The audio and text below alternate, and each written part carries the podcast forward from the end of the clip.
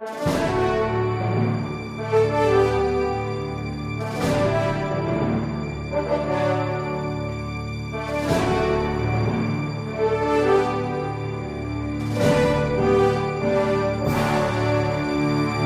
Resposta Católica de hoje, gostaríamos de responder a pergunta do Vitor.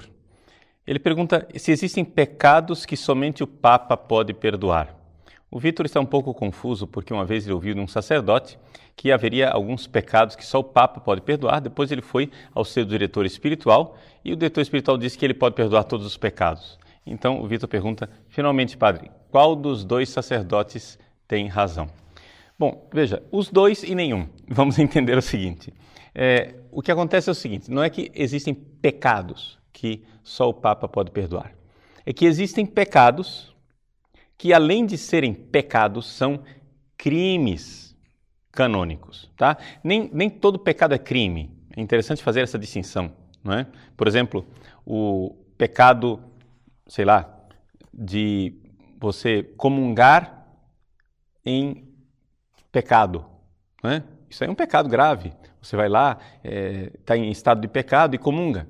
Mas isso não é um crime. Não é? Por quê? Porque não está no Código de Direito Canônico legislado é? enquanto crime. Então, é, deve-se fazer algumas distinções. Então, o Código de Direito Canônico tem toda uma parte do direito penal que fala daqueles pecados que, além de serem pecados, são crimes.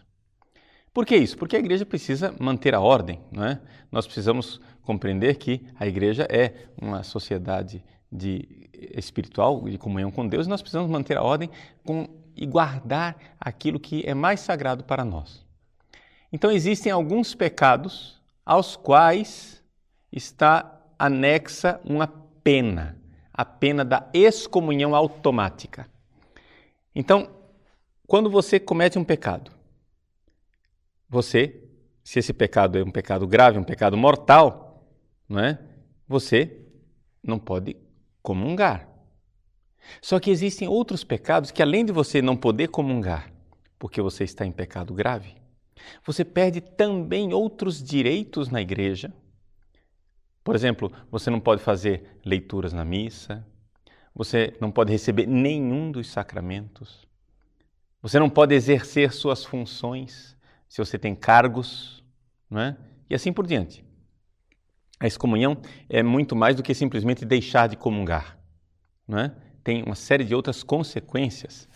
Então, muito bem. Quais são esses pecados que têm excomunhões automáticas?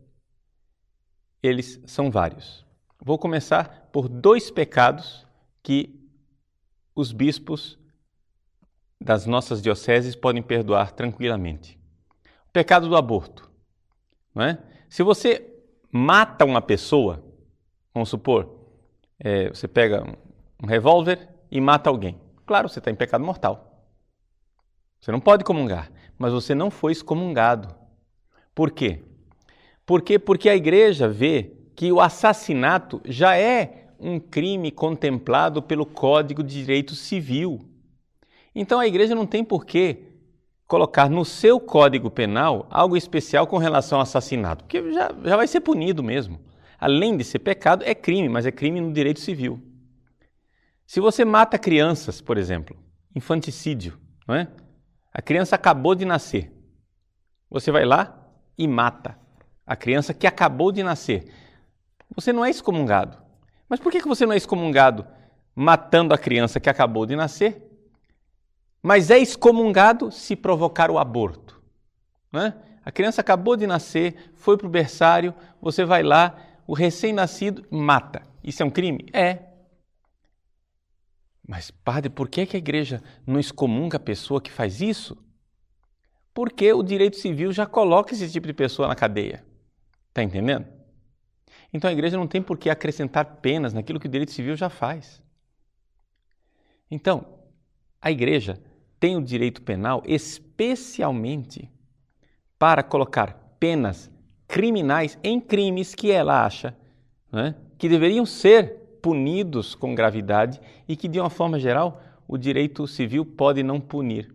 Por exemplo, o aborto, graças a Deus, no Brasil é crime. Mas existem muitos países onde o aborto não é crime. Então a igreja, para mostrar com toda clareza isso, ela criminalizou o aborto também no Código de Direito Canônico. Então, o infanticídio, matar uma criança, é pecado. Matar uma criança no ventre da mãe com aborto também é pecado. Os dois pecados são gravíssimos. Um já é crime no direito civil. O outro, às vezes é crime no direito civil, às vezes não. Tem países que é legalizado. Então a igreja, para garantir a criminalização do aborto, põe a excomunhão como pena para o aborto. Não é?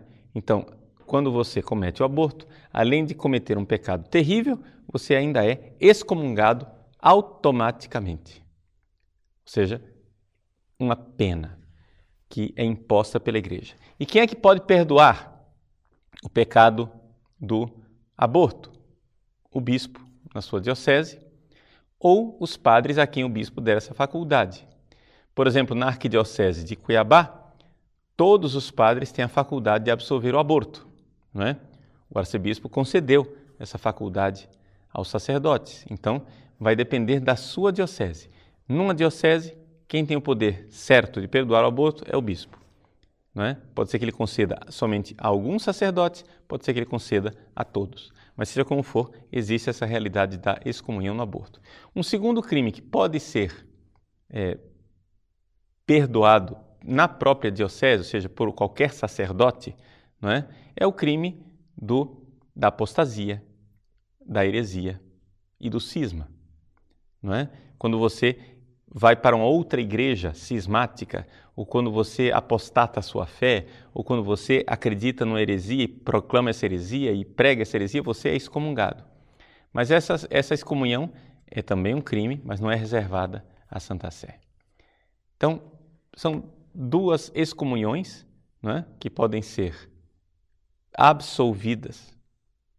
Mas distinga, uma coisa é o pecado, outra coisa é a pena. Está entendendo? Muito bem.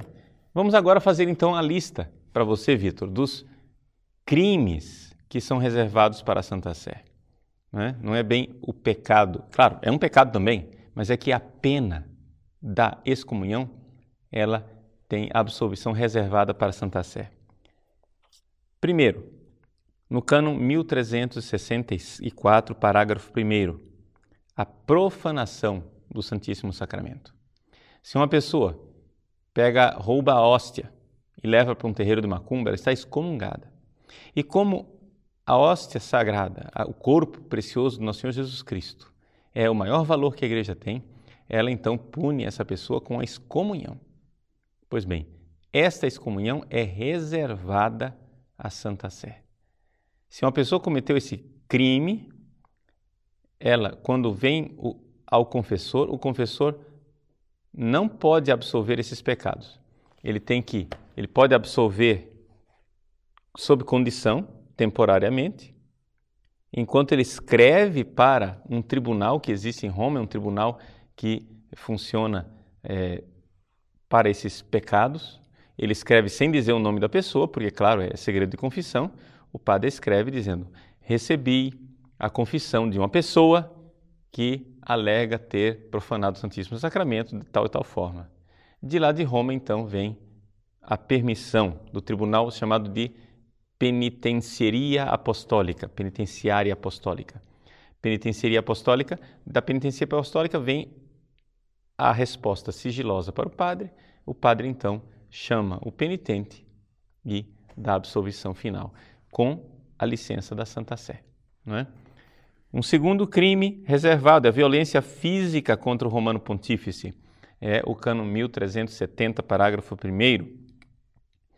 É, se Mohamed Ali Aka fosse cristão, ele teria sido excomungado. Né? Se ele fosse católico, ele era muçulmano.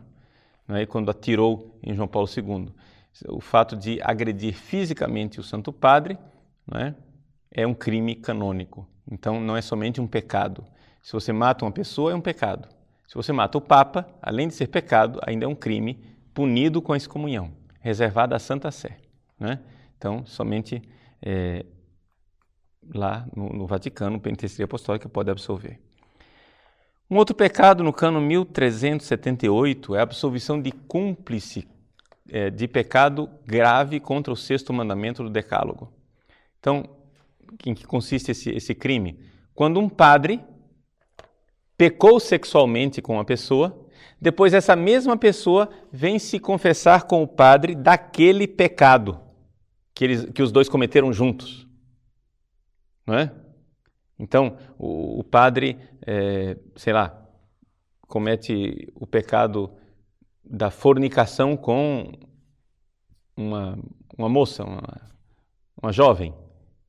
Depois que terminaram o pecado, a jovem vem se confessar com ele pedindo perdão daquele pecado que os dois cometeram juntos. Se o padre der a absolvição, a absolvição é nula, não vale, ou seja, a menina não recebeu o perdão, vai ter que se confessar com outro. Então, e o padre que fez isso é excomungado. Então veja que é dupla burrice, né?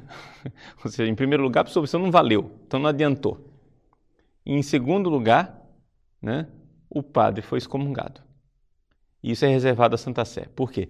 Para tutelar, para zelar pela sacralidade do sacramento da, da confissão, porque a igreja considera que é uma indecência, uma coisa né, é, muito baixa, um sacerdote cometer esse tipo de pecado e depois absolver o cúmplice. Né? Que é que isso, isso tira a seriedade do, do, do sacramento. Né? Então, depois, consagração episcopal sem mandato pontifício, cano 1382.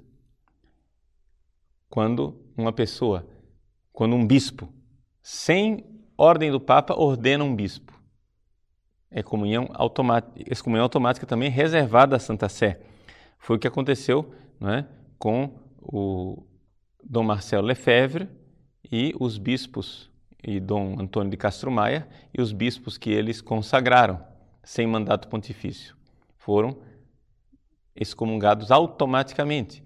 O Papa Bento XVI retirou essa pena de excomunhão, é? Retirou a pena ainda estão em estado irregular para o exercício é, dos seus ministérios, mas não estão excomungados. Muito bem.